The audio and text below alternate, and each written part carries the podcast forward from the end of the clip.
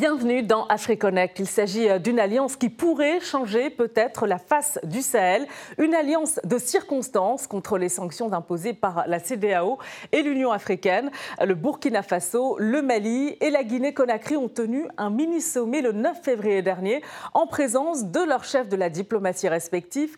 Objectif, faire annuler leur suspension de ces instances et d'autres restrictions encore en vigueur. Ces trois pays ont tous trois connu donc depuis 2020 des coups d'État euh, militaires qui ont abouti euh, à des transitions, entraîné aussi plusieurs sanctions. Et la rencontre euh, de février constitue un, premier pas pour la mise en place d'un cadre de concertation. Alors se dirige-t-on vers un nouveau bloc ouest-africain? On en débat avec nos invités. On se connecte avec eux tout de suite, avec Tiambel Gimbayara, journaliste à La Voix du Mali. Bonjour à vous et merci d'avoir accepté, Tiambel, notre invitation dans AfriConnect sur RT France. Bonjour, merci de cette invitation. Je suis ravi de partager. Et nous accueillons euh, également Sédic Kaba, journaliste et écrivain. Bonjour à vous, Sédic. Merci également d'avoir accepté euh, notre invitation dans AfriConnect. Merci pour votre invitation. C'est un plaisir de partager cette discussion avec vous, les spectateurs. Alors, le Burkina Faso, le Mali et la Guinée-Conakry, euh, trois pays dirigés par euh, des transitions issues de coups d'État, demandent maintenant la levée de leur suspension de la communauté économique des États de l'Afrique de l'Ouest, la CDAO, et de l'Union africaine. On va écouter euh, la chef de la diplomatie burkinabé, Olivia Rwamba, qui s'est exprimée à Ouagadougou lors d'une déclaration commune à l'issue d'une rencontre avec ses homologues maliens et guinéens. Ils ont déploré les sanctions imposées de façon mécanique et qui ne tiennent souvent pas compte des causes profondes et complexes des changements politiques. À cet effet, ils ont indiqué que ces décisions de suspension empêchent la participation de leur pays aux instances statutaires de la CDAO et de l'Union africaine, et particulièrement celles traitant des défis majeurs auxquels ils sont les plus concernés, tels que l'insécurité, les questions humanitaires et de développement économique durable. Voilà pour euh, cette déclaration de la chef euh, de la diplomatie burkinabé. Sedi Kaba, est-ce que vous avez été surpris par cette déclaration? Oui, euh, on peut dire, on peut prendre acte. Les trois pays sont dans la même situation de protestation de la communauté économique des États de l'Afrique de l'Ouest, la CDAO à laquelle il est depuis un moment. Et on sait qu'il y a des parts et d'autres euh, la volonté de rompre un peu l'isolement que les sanctions ont créer. Donc on peut comprendre la démarche quand même. Maintenant, il reste à savoir si elle peut avoir une grande efficacité. On sait que ce sont des raisons qui ont amené aux sanctions. Si les raisons ne sont pas amenées aux sanctions, est-ce qu'on peut lever les sanctions? C'est une question que nous débattrons au cours de cette question. Oui, on va, on va en débattre, euh, bien sûr. Tiambel Gimbayara, euh, vous avez été surpris de votre côté? Non, pas surpris. On, peut considérer que ces trois États sont dans une situation de, de solidarité. De solidarité et, et, surtout, on parle plutôt de cadre de concertation. Bon, quoi de plus normal que des États qui se trouvent dans une situation similaires se retrouvent pour échanger. Et de solidarité, un partage du fardeau qui, qui, est sur ces, se trouve sur ces trois pays-là. Mais, euh, que l'évoquait tantôt, il y a des causes profondes qui sont là. On sait que ce départ va affaiblir la CDAO et même que ce départ, euh, présumé départ, peut aussi reconfigurer toute la région ouest africaine. Est-ce que ça va être vraiment le cas où c'est un pied on va voir si ça peut se concrétiser, on peut dépasser déjà le, cadre de concertation ou l'intention. Euh, vous, dites départ euh, euh, présumé, départ de la CDAO, c'est ce que vous voulez dire? Vous croyez vraiment que ce cadre de concertation signifie quitter la, la CDAO en tout cas, la menace est perçue comme telle au sein de la CDAO, parce que c'est une famille de 15, une communauté de destin. Euh, si euh, adhérer, retourner à la CDAO euh, tient à des protocoles, le protocole additionnel d'Abuja, pour évoquer ce protocole-là, tout État qui et, qui est passé par la case d'un coup d'État est obligé d'organiser des élections pour retourner autour de la table. Maintenant, demander à revenir sans remplir ces conditions-là, est-ce que c'est en accord avec les textes de la CDAO Donc, quand on se met en porte-à-faux avec ces textes-là et que la CDAO conçoit cela comme une menace, est-ce que ce n'est pas le début du divorce? S'agissant des, sanctions, euh, elles demeurent hein, à la suite des coups d'État et donc euh, de la prise euh, de pouvoir successifs dans ces trois pays, le Burkina, la Guinée-Conakry et le Mali. les restrictions, notamment économiques, ont été levées. mais quel bilan vous faites de ces suspensions? Est-ce que d'abord, ces sanctions, pardon, le bilan de ces sanctions, est-ce qu'elles ont été efficaces ou pas? Les sanctions n'ont pas donné l'effet compter sur le plan politique et même sur le plan économique. Maintenant, reste à voir sur le plan géostratégique si euh, ça va peser encore dans la balance, sauf si on change de fusil d'épaule. Cédric Kaba, sur l'efficacité des sanctions, votre avis? Je pense que les sanctions montré leur limite sur le plan euh, parce que la volonté d'assister le Mali et que les sanctions prises en janvier 2021 pas pour efficacité complètement sur le terrain. Elles ont même servi à pénaliser les populations, à pénaliser les dirigeants. De de vue, on peut réfléchir sur euh, la possibilité d'imposer des sanctions en cas de coup d'État.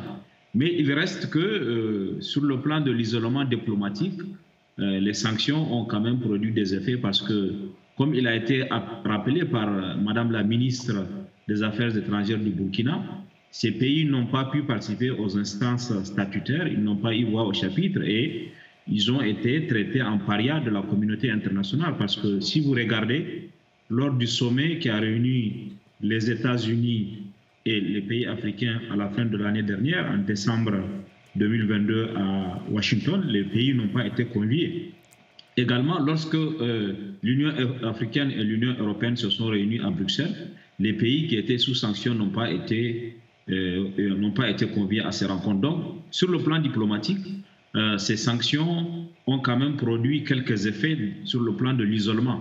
Mm. Maintenant, du point de vue de l'efficacité globale, on peut effectivement réfléchir à la meilleure façon de voir comment on peut euh, garder la pression sur les États, parce que l'enjeu des sanctions n'est pas simplement de pénaliser, mais c'est garder la pression sur ces transitions pour qu'elles puissent mettre en place un, calendrier pour aller à des élections démocratiques et rétablir l'ordre constitutionnel qui a été interrompu par la prise de pouvoir par les forces armées. Alors, ce que l'on observe, puisque vous parlez de pression, les choses pourraient s'inverser, euh, puisque l'objectif justement euh, euh, des trois pays visés par les sanctions, le Burkina, la Guinée-Conakry et le Mali, je le rappelle, c'est de créer donc un cadre de concertation, de faire lever ces sanctions, de, rétablir les choses comme avant. Et à quoi il faut s'attendre justement? Est-ce qu'il faut s'attendre à, un front diplomatique, politique, à des actions, notamment au niveau euh, euh, pour faire plier les, organisations concernées, euh, Tiambel Il faut s'attendre. On est déjà là-dedans, hein. on est déjà dans un cadre de concertation qui est instauré. C'est-à-dire que les trois ministres des Affaires étrangères se sont retrouvés. Un communiqué officiel a été signé. Les trois pays ont apposé leur signature sur ce communiqué-là. Donc nous sommes déjà dans une action politique. Maintenant, est-ce que cette action politique va dépasser cette étape-là? On va entrer de plein pied dans une action euh, juridique, euh, judiciaire? Je n'y crois pas, parce que les décisions de la CDAO sont adossées à un protocole. Euh, devant quelle cour faudrait-il attaquer ce protocole additionnel d'Abuja qui impose à ces États-là, qui, qui l'ont d'ailleurs connu par le passé, hein, qui impose à ces États-là de normaliser la situation, d'organiser des élections libres, transparentes et démocratiques pour revenir autour de la table? Mm. Est-ce que les textes euh, de la CDAO confondent ou c'est une pression populaire? Je crois plutôt à cette démarche de pression populaire pour euh, menacer la CDAO de rupture ou, ou, de départ précipité ou de désunion au sein de la famille. Et cette pression populaire, à mon avis, a plus de voix à peser sur les, les États, les chefs d'État, à faire entendre raison à ces, à ces gouvernants, que ce sont des populations qui ont souffert quand même depuis trois ans maintenant. S'il faut continuer dans ce processus-là, ne serait-ce que pour soulager les souffrances de ces populations, euh, peut-être que ça, ça peut être en entendu quelque part, faudrait-il que ça s'adosse à une décision juridique ou judiciaire ou que ce soit légalement acceptable au sein de la CDAO. Au-delà de cet aspect, je crois qu'il faut aussi s'interroger sur euh, cette union-là, qui est celle de ces trois pays, à savoir euh, le Burkina Faso, pays continental, le Mali, pays continental, et la Guinée. Donc le sauveur est en quelque sorte la Guinée. Et je ne suis pas très très sûr de la position guinéenne, parlant de la Guinée-Conakry, j'ose espérer, et j'entends en tout cas des voix dissonantes au sein de l'exécutif guinéen. Je ne pense pas qu'il soit sur la même longueur d'onde euh, par rapport à ces deux on autres va, pays. on, on va y revenir euh, justement, on va y revenir euh, tout à l'heure, Tiambel. Sedi Kaba, les- sur les moyens de pression que, dont disposent ces pays sur la CEDEAO et l'Union africaine. Est-ce que ce sont des moyens de pression réels? Non, euh, il faut, la vie a besoin de cohérence, que ce soit la vie personnelle la vie diplomatique. Les pays qui sont ont aujourd'hui front de refus ont voté le texte qui leur a été appliqué. Lorsque Tchembel parle du protocole d'Abuja, qui a été complété par le protocole de Dakar, euh, les pays qui sont le Burkina Faso, la Guinée et le Mali ont voté ces textes-là. Aujourd'hui que ces textes leur sont appliqués, et il y a ce front de refus qui- qui- qu'ils forment. On dit la loi est dure, mais c'est toujours la loi. Donc il n'y a pas aujourd'hui de cohérence à ce qu'ils reviennent dire que la CDAO a mal apprécié la situation. On peut comprendre que euh, dans le cas, dans le contexte exceptionnel du Burkina Faso et du Mali, qu'on puisse demander à la CDAO de prendre en compte les réalités du terrain que sont l'insécurité pour ne pas exiger un calendrier beaucoup trop court. Mais il appartient aux pays eux-mêmes d'apporter de gages de bonne foi en mettant en place un calendrier de transition, ce qui n'est pas le cas à ce jour. Si vous regardez, à part le Burkina Faso, où on sait qu'il y a un calendrier qui est défini en accord avec la CDAO qui va être respecté, le coup d'État au Mali remonte, le premier coup d'État remonte au mois d'août 2020. À ce jour, on ne sent pas qu'il y a un calendrier précis avec euh, des échéances très précises. Même la Constitution et le référendum qui devaient se faire n'ont pas de calendrier à ce jour. Et c'est la même chose pour, le, pour le, la Guinée-Conakry. Le coup d'État a eu lieu le 5 septembre 2021, on approche de septembre 2023. Donc deux ans après, il n'y a rien sur le plan. Donc il faut que les États eux-mêmes fassent leur propre autocritique avant aujourd'hui de monter des enchères pour exiger que la CDAO, euh, que la, je, je, comprends qu'on demande à la CDAO de faire preuve de compréhension euh, compte tenu du contexte, mais exiger que les sanctions soient levées alors qu'en contrepartie, on n'a rien apporté, et je ne vois pas comment cela pourrait se faire. Et Alors justement, sur la montée des enchères, c'est du. Qu'est-ce qu'ils peuvent faire? Ils ont besoin Justement, sur la montée des enchères, euh, je voudrais qu'on qu qu s'intéresse un peu à la sémantique parce que le, le Premier ministre burkinabé, lui, a évoqué euh, une fédération souple euh, pour, pour, mettre justement, pour concrétiser ce cadre de concertation. Est-ce qu'il faut entendre fédération en opposition à, à communauté, c'est-à-dire à, à, la CDAO, et en opposition aussi à, l'Union, c'est-à-dire à l'Union africaine, euh, des institutions qui, selon justement le Mali, le, le, Burkina Faso et, et probablement la, Guinée, ont, abandonné la voie du souverainisme, Tiambel Kimbayara. Ces, autorités apposent leur signature sur une déclaration commune, une déclaration d'intention et parlent de fédération, je crois que c'est plutôt une façon de contraindre ces, ces, organisations qui sont la CDAO et, et l'Union africaine, de faire peser une menace, une pression terrible sur ces institutions-là pour dire attention, nous avions une alternative, nous avions une autre voie. Est-ce qu'elle va être suivie de fait ou pas? L'avenir nous le dira. Mmh. Alors tout à l'heure, euh, Tiambel, vous faisiez allusion peut-être à des dissensions euh, au sein justement du triangle euh, Burkina, Guinée-Conakry et le Mali. Alors c'est vrai que le Premier ministre burkinabé a affirmé que son pays et ses deux partenaires pouvaient vivre sans la CDAO. Du côté du Mali, justement, le ministre des Affaires étrangères malien, lui, Abdoulaye Diop, a affirmé qu'il n'est pas acceptable que 60 ans après les indépendances, voilà ce qu'il a dit, le nous soyons là à trois à discuter de, ces questions. Et, et, le ministre, son homologue guinéen, a, un peu nuancé, lui, puisqu'il a, il a affirmé que nous appartenons déjà à des instances, la CDAO et l'Union africaine, et nous n'allons pas réinventer la roue. Donc, il y a vraiment de la nuance. On, ne ressent pas finalement véritablement une volonté radicale de rompre avec la CDAO et l'Union africaine, euh, Kaba. Oui, exactement. Je pense que le dénominateur commun à ces trois États aujourd'hui, c'est les sanctions qui leur ont été infligées. Les réalités internes, les agendas ne sont pas les mêmes. Tchembel a rappelé, le Burkina Faso et le Mali sont des pays continentaux qui n'ont pas de façade maritime, qui sont obligés pour le Mali de passer par la Côte d'Ivoire et le Sénégal. À partir du moment où il n'y a pas d'accès au port de Dakar et au port d'Abidjan, eh, le peuple malien sera pénalisé puisque le Mali ne sera pas en capacité de faire des exportations et des importations. La même chose pour le Burkina, dont la continentalité fait qu'il dépend du Togo et de la Côte d'Ivoire pour ses importations. Donc, les réalités de ces pays sont différentes et aujourd'hui, je ne pense pas que ce soit dans leur intérêt de se retirer de la CDAO, sans compter la libre circulation des personnes et des biens qui a été actée par cette communauté. On peut critiquer la CDAO, on peut critiquer son efficacité. Il y a beaucoup de choses à dire, mais c'est un acquis à partir duquel on doit bâtir. On ne euh, se retirer complètement de la CDAO pour commencer à créer un ensemble à trois ne me semble pas être la meilleure solution et je pense que même parmi les trois pays, ils ne sont pas sur la même longueur d'onde dans cette, sur, sur, cette question-là et ça peut bien se comprendre. Au niveau de la CDAO, euh, voilà, on n'apprécie pas du tout euh, cette initiative, l'initiative d'un cadre de concertation euh, entre les, les, trois pays. voilà ce que dit le deuxième vice-président du Parlement de la CDAO. La fédération ne se fera pas, nous sommes à 15 et nous le resterons. Donc en référence au nombre d'États qui compose l'institution sous-régionale.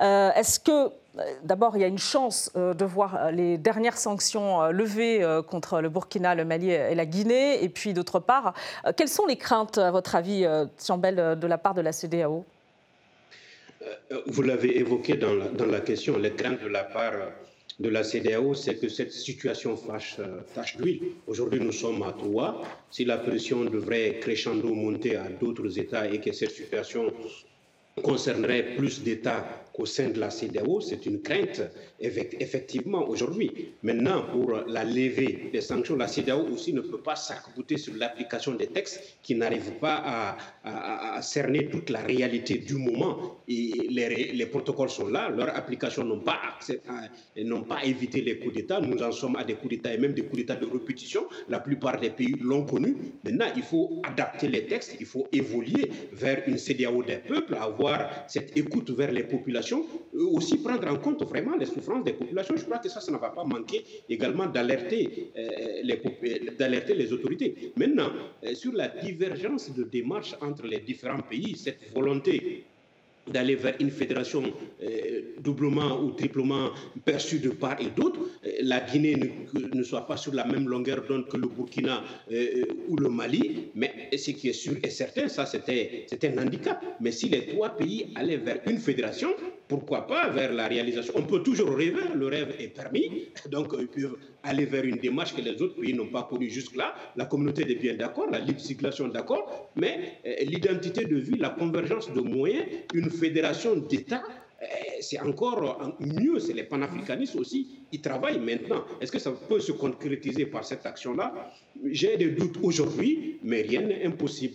Je crois que. alors justement, pour le moment, c'est. Cet axe, cet axe Bamako-Ouagadougou-Conakry euh, prône, c'est vrai, une coopération régionale euh, étroite, euh, mais aussi une coopération sous-régionale, hein, donc qui n'exclut pas les, partenaires, tous les partenaires ouest-africains. Et il y a une donnée importante, c'est aussi la, lutte contre l'insécurité. c'est probablement ce qui peut fédérer les pays ouest-africains et toute cette partie du, du Sahel. on va regarder justement un extrait du communiqué final de de la rencontre tripartite des ministres des Affaires étrangères, donc, qui, euh, euh, euh, qui date du 10 février. Dans le cadre de la lutte contre l'insécurité dans la bande sahélo-saharienne, les délégations burkinabées, guinéennes et maliennes ont relevé la nécessité de conjuguer leurs efforts et ceux des pays de la sous-région et de la région pour faire face à ce fléau. Mesurant l'ampleur du défi à l'échelle sous-régionale et l'interconnexion des sources de déstabilisation, elles appellent à une cohérence des actions au niveau régional sur la base des efforts bilatéraux déjà mis en œuvre. Alors on voit ce, dans ce communiqué, il y a une réelle volonté donc, euh, euh, de prôner, euh, c'est vrai, une coopération régionale, mais comme je l'ai dit aussi, d'élargir hein, la coopération en matière de lutte contre l'insécurité aux pays ouest africains. tout cela se fait dans un contexte aussi particulier, puisqu'il y a le départ des troupes françaises du Mali et du Burkina aussi qui est en vue, c'est Dikaba. Non, c'est tout à fait légitime que les pays euh, les trois pays prônent une euh, coopération sous-régionale en matière de sécurité parce que, comme on sait aujourd'hui, la menace est devenue transnationale et la réponse ne peut être que transnationale si on veut qu'elle soit efficace. Si pendant les dix dernières années, le défi sécuritaire n'a pas été relevé, et au contraire, on a même assisté à son extension géographique au-delà du Sahel jusqu'au pays du Golfe de Guinée, c'est parce qu'on n'a pas aussi euh, favorisé la montée en puissance de la réponse euh, sous-régionale. Aucun des pays de la sous-région pris isolement ne peut relever à lui tout seul le défi sécuritaire. Donc il est normal qu'on construise une réponse transnationale, une réponse régionale. À mon avis, il faut même accélérer cette réponse-là. Et si le front de refus qui vient, d'être constitué peut encourager cette réponse sous-régionale, je pense qu'il aura servi à quelque chose. Mais il me semble important aussi, comme vous l'avez évoqué précédemment, euh, la CDAO, un des, un, des, un des éléments qui lui fait peur, c'est justement l'effet contagion. Si on ne réussit pas à faire plier les pays qui ont été le théâtre de coups d'État, il y a des risques que cette tentation se dissémine dans l'ensemble de la sous-région et c'est ça qui fait peur à la CDAO. Mais il faut à côté de cela trouver un accompagnement en tenant compte de ce défi sécuritaire, en renforçant justement euh, l'agenda au niveau de la CDAO, l'agenda sécuritaire, parce que jusqu'ici, on a laissé les pays du Sahel eux seuls se débrouiller euh, face à la menace sécuritaire. Il faut peut-être que cette question soit prise en compte par euh, la CDAO, qui est l'organisation sous-régionale, pour que ensemble on puisse trouver des solutions idoines, des solutions adaptées, parce que le partenariat avec l'extérieur peut avoir sa valeur ajoutée. On voit ici et là euh, des demandes de nouveaux partenariats, mais il faut que l'implication de la sous-région se passe sur le plan sécuritaire pour qu'on arrive à un meilleur résultat.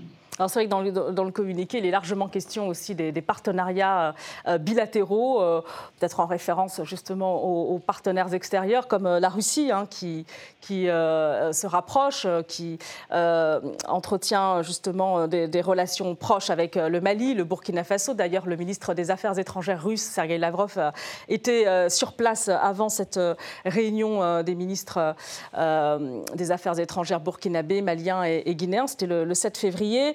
Euh, on sait aussi qu'il y a la présence du groupe paramilitaire Wagner, euh, donc euh, pour appuyer justement la, lutte contre l'insécurité dans, cette région, Tiambel Gimbayara. là encore, pour ces pays, c'est important d'avoir des partenaires comme la Russie dans le cadre de la lutte contre l'insécurité.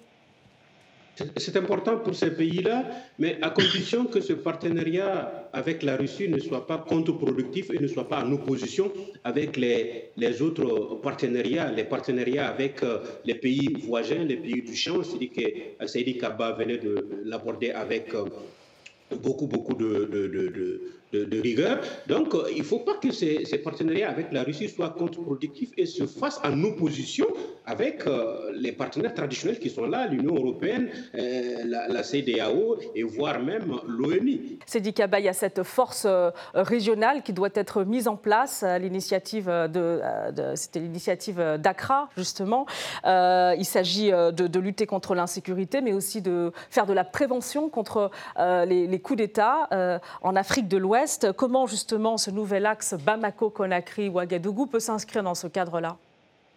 Je, pense qu'il est déjà très bien de, voir qu'aujourd'hui, les deux pays, le mmh. Burkina Faso et le Mali, sont des pays sahéliens. Le Mali, euh, la Guinée est un pays du Golfe de Guinée. La menace aujourd'hui dans la sous-région est s'est étendue des pays du Sahel vers les pays du Golfe de Guinée parce que, comme on sait, le Togo et le Bénin ont déjà été attaqués, la Côte d'Ivoire a été attaquée. Il faut justement travailler à empêcher cette extension de la menace terroriste du Sahel vers le Golfe de Guinée. Et l'une des meilleures façons, c'est de mettre ensemble les pays pour travailler ensemble. La Guinée étant un pays du Golfe de Guinée, s'associant avec les deux pays qui sont des pays sahéliens, il y a, on peut profiter justement de euh, cette perspective de coopération entre les pays du Golfe de Guinée et les pays du Sahel pour faire avancer la réponse euh, à la menace sécuritaire. Et comme on sait, euh, les pays de l'initiative d'Accra, qui sont des pays du Golfe de Guinée, et les pays du G5 Sahel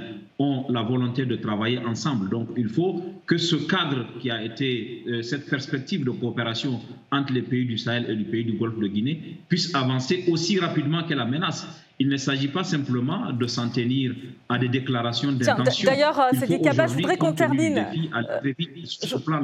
je, voudrais qu'on termine sur le G5 Sahel, puisque vous l'avez évoqué, le G5 Sahel dont euh, le Mali euh, est exclu. Qu'est-ce qu'on fait avec le G5 Sahel? On, oublie euh, rapidement Tiambel Gimbayara Le G5 Sahel n'a pas fonctionné comme on, l'aurait souhaité. Ce qui a manqué au G5 Sahel, c'est les moins. C'est une coordination. C'est aussi un G5 Sahel qu'on voulait de plus en plus large. Et, malheureusement, on doit tirer les leçons du G5 Sahel. Aujourd'hui, le G5 Sahel est un échec. Ça ne permet pas de résorber la crise. Et la crise insécuritaire s'étend au pays du, Golfe de la Guinée, des pays côtiers, Sidi Kaba le rappelait tantôt. Donc, il faut immédiatement tirer les leçons du G5 Sahel et voir quel cadre de coopération militaire on peut mettre en plus ou en mieux en tirant ces leçons-là. Aujourd'hui, le G5 Sahel n'a pas répondu tout simplement aux attentes.